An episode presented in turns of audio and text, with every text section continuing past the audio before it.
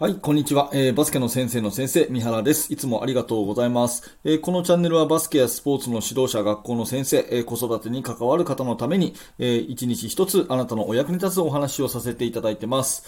えさて、え今日のテーマは、同じ話は何回もしていい意外な理由ということでお話をします。同じ話を何度も何度も繰り返すのって大事なんですけど、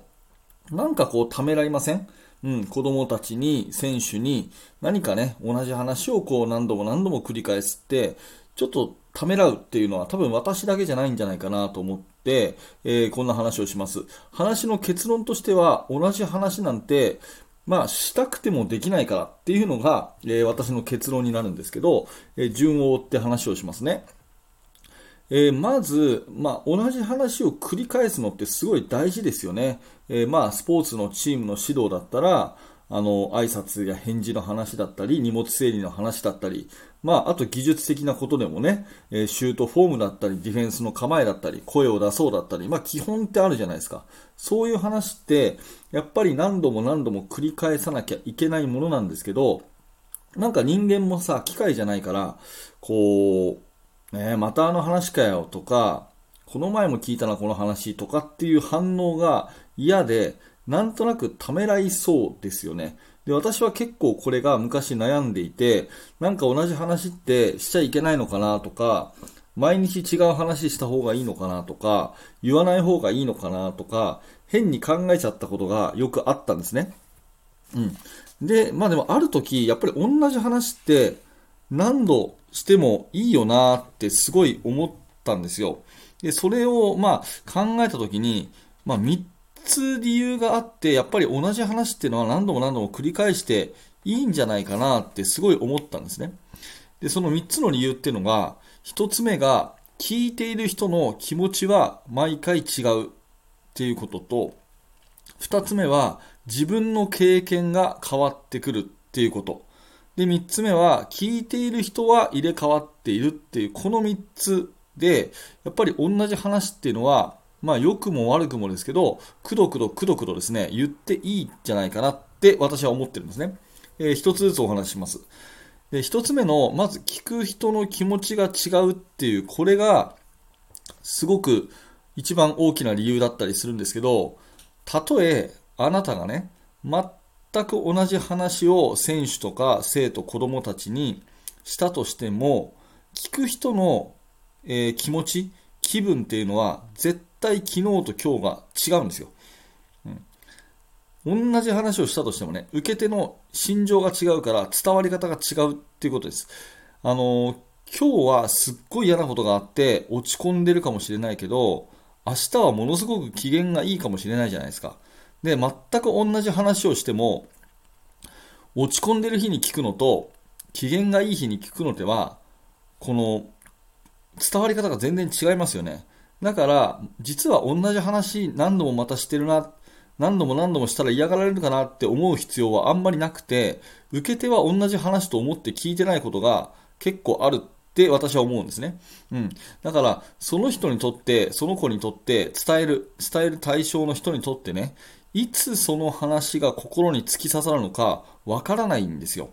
今日言ったことは全く頭に入んなくても、明日言えばすんなり聞いてくれるかもしれないし、なんか似たようなエピソードを自分が体験しただけでね、うん、ああ、確かにな、そういうことってあるよなって思ってくれるかもしれないから、いつその話がその人の心に刺さるのかわからないので、やっぱり大事な話は繰り返しした方がいいんですね。うん、すごく大事な話なんだけど、今日という日にして、で、それ以降二度と言わないってなると、その、その日が、あの、ぴったりこう、は、はまればいいけど、そういう心情じゃなかった子には一生刺さらないまま、一生聞かないまま終わっちゃうんですよね。だけど、えー、その子供も成長していたり、その気分が全然違ったりとかして、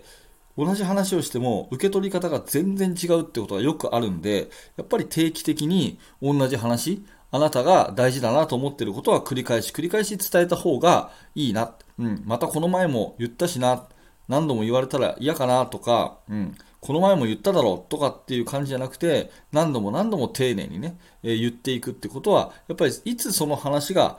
あの、相手の心に刺さるかわからないので、何度も伝えていくってことが大事っていうことですね。えこれが一つ目の理由です。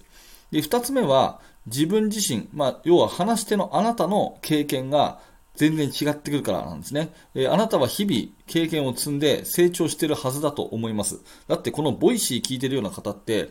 基本的にですね、勉強の熱が高い方なんですよ。だから、いい意味でね、あなたは同じ話がいい意味でやろうと思ってもできないんですよね。うん。だって成長しちゃってるから、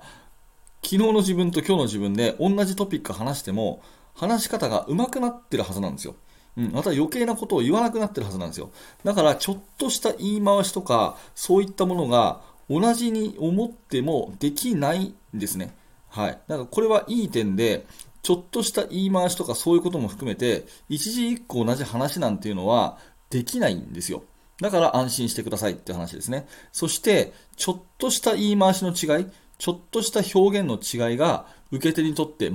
全く違う伝わり方になったりもするので、やっぱりそういう点からも、あなたは経験が違くて成長をしてるんだから、同じ話を何度してもいいということになります。これが2つ目の理由ですね。で、3つ目が、えー、聞く人が入れ替わるっていうことですね。その、そうだな、バスケットボールのチームの指導とかだったら、毎日ね、まあ、基本的には同じ顔ぶれかもしれませんけれども、でも1年すると、えー、新しい新入生が入ってくるだろうし、えー、上級生は引退して抜けていくだろうし、必ず1年で新陳代謝がありますよね。うん。で、えー、まあ、学校の保護者会とかでもですね、まあ、同じような保護者の方がいらっしゃるかもしれませんけど、ある時はね、えー、初めて来る人がいるかもしれないし、それから、この前はお母さんが来てたけど、今日はお父さんが来るかもしれないし、とにかくですね、実は同じ、その団体、同じ場所で話をしていたとしても、聞き手がですね、結構入れ替わったりしてるんですよね。うん、だから歌手の人がね定番の歌を毎回コンサートで歌うっていうのは非常に意味があってもう100回聴いてる人もいるかもしれないけど初めてっていう人も結構いるんですよねだからあの自分にとって何度も何度も同じ話をしてる気がしても実は聞き手は1回目っていうことはよくある話なんですよね、うん、この前あなたが言ってた先週言った話を今週も言ったとしても先週話を、えー、した時に休んでた子がいるかもしれないじゃないですか。うん。まあ、そんなようなところで、えー、だから同じ話はね、何度も何度も、まあ、していいのかなっていうふうに思っています。まあ、この3つの理由がですね、えー、同じ話を何度も何度もしていい、えー、聞く人の気持ちが違うっていうところと、自分の経験が違うっていうところ、そして聞く人が入れ替わるっていうところが、まあ、あの私がね、同じ話は何度でもしていい、それを別に、あの、ためらう必要はありませんよっていう、そういう理由になります。実は私もね、この毎日ラジオを更新していて、えー、YouTube をね、毎週更新していて、よくね、話の、まあ、ネタが尽きないねって言われることはあるんですけど、まあ、結構ね、同じ話を何度もしてるんですよ。言い方を変えてね。うん、だから、まあ、そういう意味でもですね、えー、結構その視聴者さんにはあの受け入れていただいたりしてることもあって、私はこういう話、同じ話は何度してもいいなっていうふうに思っております。はい。えー、ちょっとボイシーのチャプターを区切らせてください。お手元そのままでお願いします。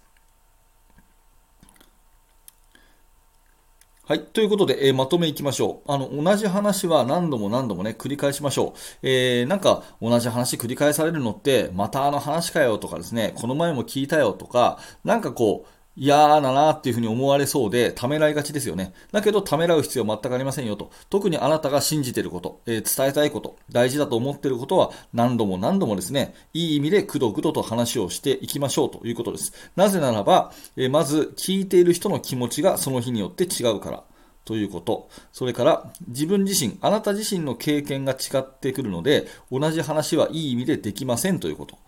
最後に、え聞いてくれる人は、え日々入れ替わっていますよということ。こういった意味から、まあ、私はね、ブログでも、ラジオでも、YouTube でも同じ話を何度もするし、それでいいと思っているし、そこからの気づきで、やっぱり日頃ね、えー、目の前のチーム、目の前の生徒、ね、え、そして自分の子供に大事なことは何度も何度も繰り返し話をして、ぜひためらわずにね、え伝えていくことが大事かなというお話です。はい、ありがとうございました。えー、今日はね、日曜日でしたね。日曜日にもかかわらず聞いていただいて、本当にありがとうございます。感謝しています。えー、このバスケの大学ラジオ局は、